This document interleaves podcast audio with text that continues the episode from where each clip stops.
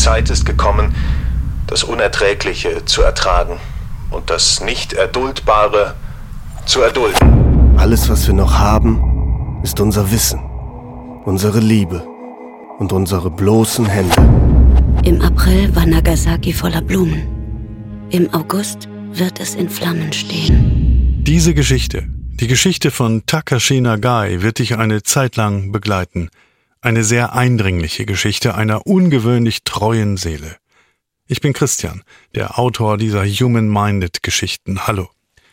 Auch wenn wir uns im Laufe dieser Folge Japan im August 1945 genauer anschauen, als die Atombomben Hiroshima und Nagasaki trafen, das Ausmaß dieser Bombenangriffe bleibt für uns unvorstellbar.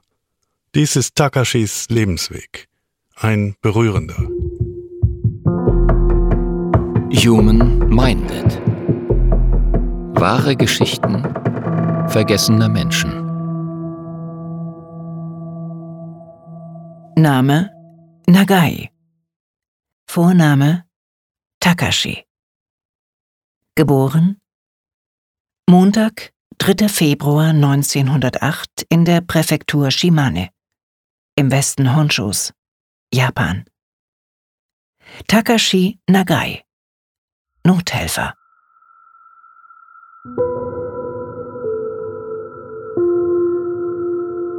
Wo endet der Leib? Wo beginnt die Seele? Zwölf kleine schilfgedeckte Häuser, versteckt in den Bergen. 30 Kilometer südlich der Hafenstadt Matsue am japanischen Meer. Es ist der 3. Februar 1908. Bei Tsune Nagai haben die Wehen eingesetzt. Der diensthabende Arzt ist gekommen, doch er wirkt hilflos. Der Kopf des Säuglings passt partout nicht durch den Geburtskanal. Es geht nicht. Wie ich's auch packe, es will nicht kommen. Will einfach nicht. Es bleibt mir nichts übrig. Wir müssen den Kopf des Kindes zertrümmern. Stunden später kommt Tsunes Mann nach Hause. Noburo Nagai. Ein Arzt, der sich bis gerade um seine Patienten gekümmert hat. Jetzt sieht er in das ziemlich verrunzelte Gesicht seines lebhaften Sohnes. Ein Baby mit einem ungewöhnlich großen roten Kopf.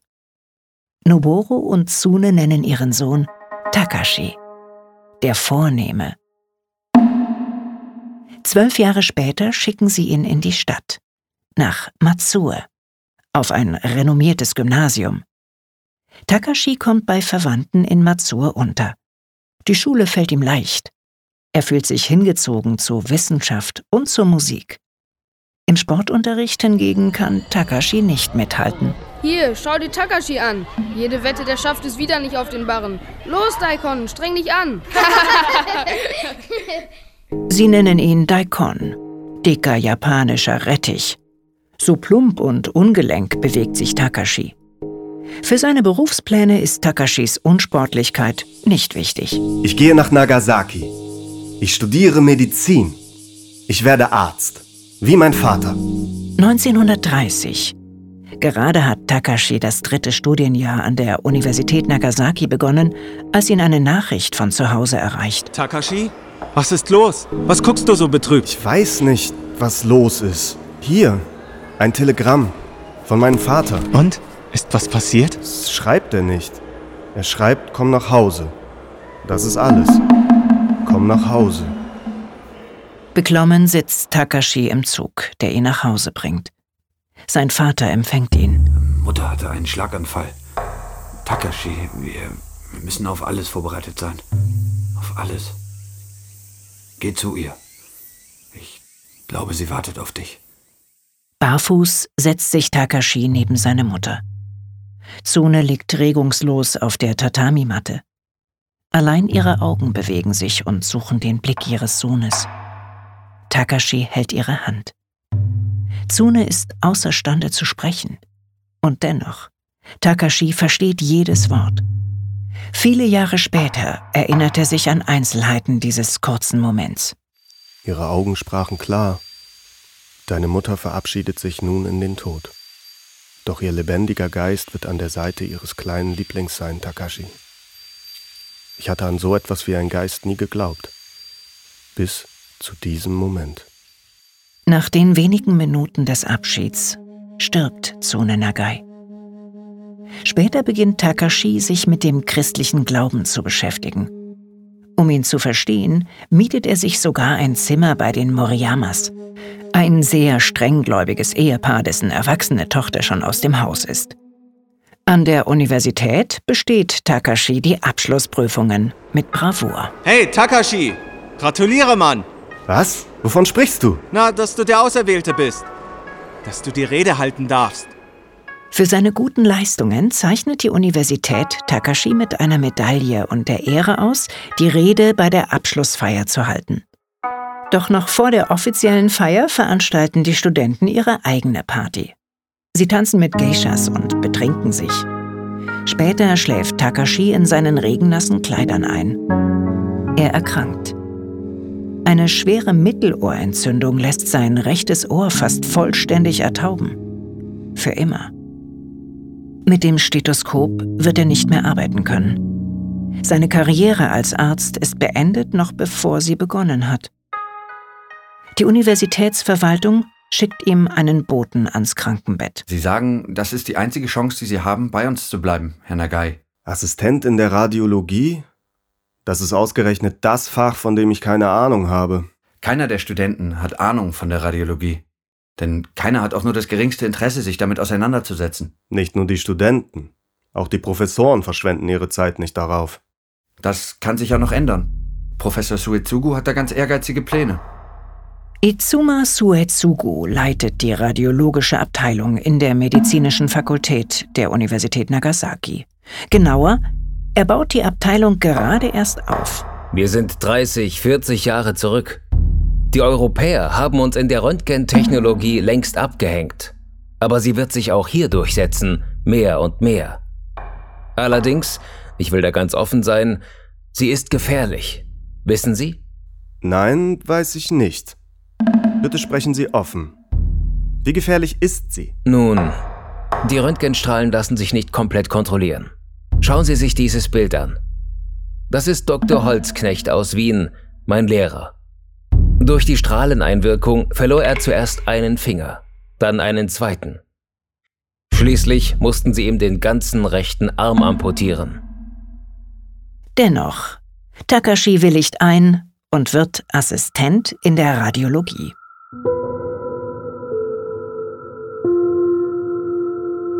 Hofft Takashi, dass ihm nichts geschehen wird? Oder treibt ihn der unbändige Wunsch, Arzt zu werden?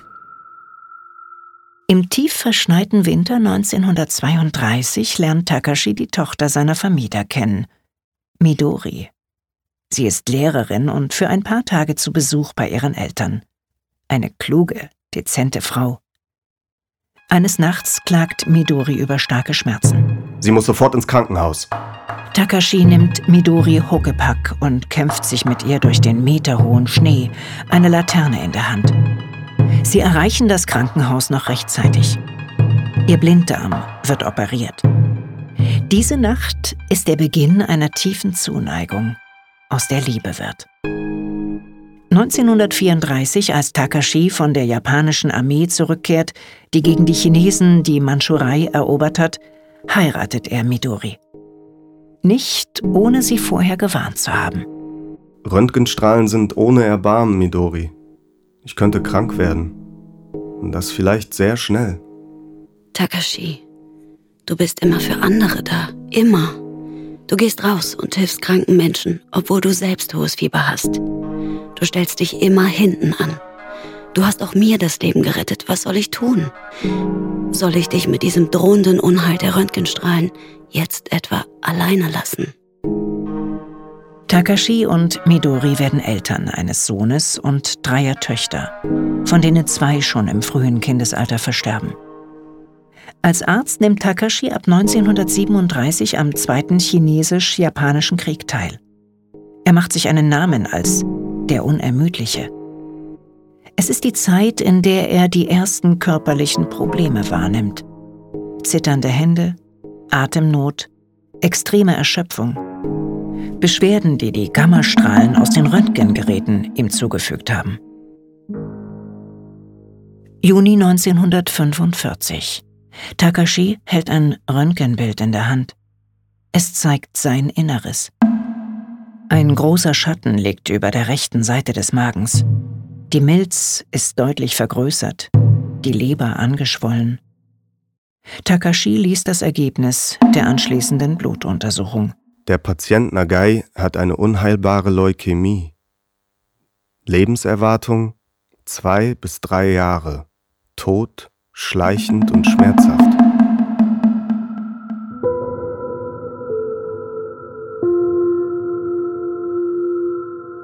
Kann der Blick ins Angesicht des Todes Ansporn sein? August 1945. Drei Monate nach dem Kriegsende in Europa wird im Pazifik noch erbittert gekämpft. In den Feuerpausen werfen die Amerikaner Flugblätter ab. Auch wenn es den Japanern verboten ist, sie zu lesen, Midori bringt eins heimlich mit nach Hause. Darauf ein kurzes Gedicht. Im April war Nagasaki voller Blumen. Im August wird es in Flammen stehen. Am Abend des 6. August hört Takashi einen Bericht über eine neue Bombe mit gewaltiger Sprengkraft. Die Amerikaner haben sie heute Morgen in Hiroshima eingesetzt. Takashi und Midori entscheiden, ihre beiden Kinder am nächsten Tag zur Großmutter aufs Land zu bringen. Makoto ist zehn Jahre, seine Schwester Kayanu drei. Donnerstagvormittag, 9. August 1945. Bomberpilot Charles Sweeney kreist über Kokura. Der Langstreckenbomber B-29 hat Fat Man an Bord. So haben die Amerikaner die viereinhalb Tonnen schwere Atombombe getauft. Über Kokura soll Sweeney die Bombe abwerfen, direkt auf die Anlagen der japanischen Rüstungsindustrie. Doch der Himmel ist wolkenverhangen nach dem dritten Anflug bricht Sweeney den Angriff ab. Es hat keinen Sinn, die Wolken sind zu dicht, wir haben keine Sicht. Wir nehmen Kurs auf das Ausweichziel. Das Ausweichziel liegt gut 150 Kilometer weiter südwestlich. Es ist Nagasaki mit seinen Schiffswerften. Zu dieser Zeit ist Takashi im ersten Stock des Haupthauses der Universitätsklinik, in der Radiologie. Er sortiert Röntgenbilder für die nächste Vorlesung. Um 11 Uhr und zwei Minuten flammt ein greller Blitz auf. Sofort will sich Takashi zu Boden werfen. Doch eine gewaltige Druckwelle schleudert ihn durch den Raum. Glassplitter wirbeln ihm entgegen. Sie schneiden ihm tiefe Wunden an der rechten Schläfe. Bombensplitter regnen als weißglühende Bälle auf Nagasaki nieder. In der Innenstadt sterben 22.000 Menschen auf der Stelle. Weil sie verglühen. Weil ihre Lungen der Druckwelle nicht standhalten. Weil Trümmer sie erschlagen. Takashi kommt langsam auf die Beine. Schwester Hashimoto steht am zerborstenen Fenster. Nagasaki brennt. So sieht die Hölle aus. Menschen ohne Köpfe, ohne Haut, zur Unkenntlichkeit verbrannt. Und über allem, Und über allem diese dunkle Wolke, dieser riesige Pilz. Diese riesige Ob das außer uns überhaupt jemand überlebt hat. jemand überlebt hat. Das müssen wir herausfinden, Hashimoto. Und uns um die Verwundeten kümmern. Sofort.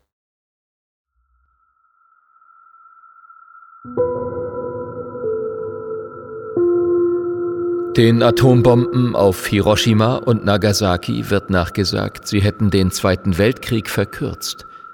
Ist das Rechtfertigung genug für derart blinde Grausamkeit? Die wenigen Ärzte und Pflegerinnen, die den Bombenangriff überlebt haben, begeben sich auf die Suche nach weiteren Überlebenden. Mit nassen Handtüchern schützen sie ihre Gesichter, während sie in die Krankenstationen rennen, um Patienten von dort zu bergen. Alles, was wir noch haben, ist unser Wissen, unsere Liebe und unsere bloßen Hände. Jetzt kommt es auf uns an. Auch Takashi stützt Patienten und bringt sie in Sicherheit, bis er selbst zusammenbricht. Der Blutverlust und die Leukämie setzen ihm zu. Weiter, weiter, wir verlieren zu viel Zeit. Besorgen Sie uns eine Hinumaru, schnell! Die Hinumaru ist die Sonnenwappenflagge, Japans Nationalflagge.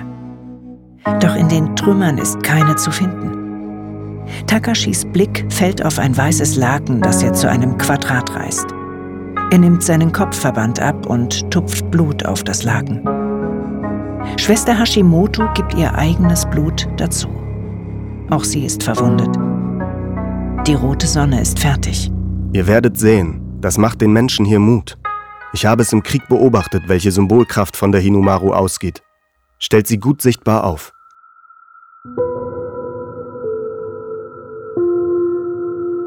War es nicht die Symbolkraft der Hinomaru, die auch Kamikaze-Piloten ihren Mut verliehen hat? Obwohl Takashi selbst nun einer deutlich erhöhten Dosis Strahlung ausgesetzt ist, kümmert er sich weiter um die Versorgung Überlebender, bis er am Abend ein zweites Mal zusammenbricht. Schwestern versorgen ihn mit heißer Suppe. Sie haben Kürbisse von den umliegenden Feldern gebracht und sie in Luftschutzhelmen gekocht. Immer mehr Verwundete werden zum Hauptverbandsplatz mit der Nationalflagge gebracht. Sehnsüchtig schaut Takashi auf die Ankommenden und hofft, dass Midori unter ihnen ist. Vergebens. In der Morgendämmerung des 10. August geht die Bergung weiter. Takashi und seine Kollegen steigen über Gebeine und verkohlte Körper. Sie halten Ausschau nach Menschen, die noch atmen. Wieder bis zum späten Abend. Unterbrochen von Panikattacken, wann immer ein US-Flugzeug über Nagasaki kreist. Am Samstagmorgen, 11. August, erträgt es Takashi nicht mehr. Midori, verzeih mir, dass ich noch nicht bei dir war. Ich komme dich jetzt holen. Takashi erreicht die Trümmer seines Zuhauses. Er braucht nicht lange, um zu erkennen, dass Midori in der Küche gestorben ist. Er nimmt einen von der Hitze verbeulten Eimer, sammelt Midoris Knochen ein und bringt sie auf den Akagi-Friedhof, zum Familiengrab der Nagais. Dann kehrt er zurück zum Krankenhaus und verarbeitet seine Trauer, indem er wieder Menschen hilft, ohne nachzulassen. Am 15. August 1945 um 12 Uhr mittags spricht Kaiser Hirohito in einer Radioübertragung zu seinem Volk. Die Zeit ist gekommen, das Unerträgliche zu ertragen und das Nicht-Erduldbare zu erdulden. Japans bedingungslose Kapitulation. Takashi bleibt Ersthelfer und Notarzt, bis ihm die Beine versagen. Endgültig im Juli 1946. Von da an ist er bettlägerig. Am 1. Mai 1951 hat er im Alter von 43 Jahren den Kampf gegen die Leukämie verloren. Takashi Nagai, ein vergessener Mensch im aufopfernden Dienst der Medizin. Human Minded Wahre Geschichten vergessener Menschen. Eine Produktion des Saarländischen Rundfunks.